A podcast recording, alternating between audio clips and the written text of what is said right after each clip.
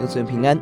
今天我们一起思想尼西米记第五章，处理内部贵胄欺压平民的问题。一到五节，百姓中的穷人妇女起来呐喊，高利贷，使他们失去粮食、失去土地，甚至失去儿女。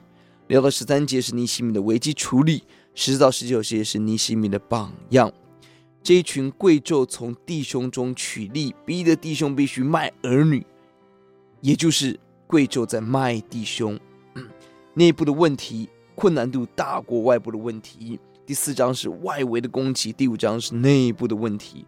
外部的仇敌是清楚明确的，要处理，只要同心炮火一致对外是单纯的，但内部的问题是隐藏的、间接的，许多的利益关系、情感的纠结在其中，党派的问题更复杂处理。金钱利益是所有群体的大问题。需要有榜样的人带头来处理。你心里做什么呢？第七节，他思想，他深思后，他在行动。他在有分量祷告之后，再行动。第七天，他开始指责贵胄向弟兄取利，在那摩西律法中是清楚禁止的。第七到十一节，他召开大会，他起来说真理，提出具体的方案，停止取利，归还土地。十二节。他设立监督的机制，祭司起来作证起誓，让全会众一起要立约。而更美的是十四到十九节，他积极的活出榜样。而为了减轻百姓的负担，他自行不知心服务，每天宴请许多的人。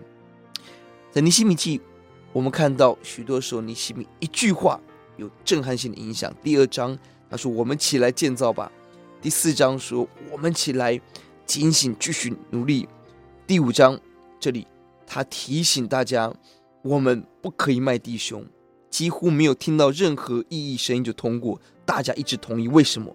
尼西米的权柄从哪里来？注意，他并不是本地人，他是从外地书珊城来到这边的。他的权柄从哪里来？权柄当然从上帝而来，但上帝要把权柄给什么样的人？我们思想，第一个是一个有榜样的人。他在征战，在归回，在爱弟兄，在奉献上，他做榜样。第十节，他是一个以上帝为中心的人。第九节，他每次的教导都提到上帝，他高举神，以神为中心。第三个，他有前瞻跟盼望。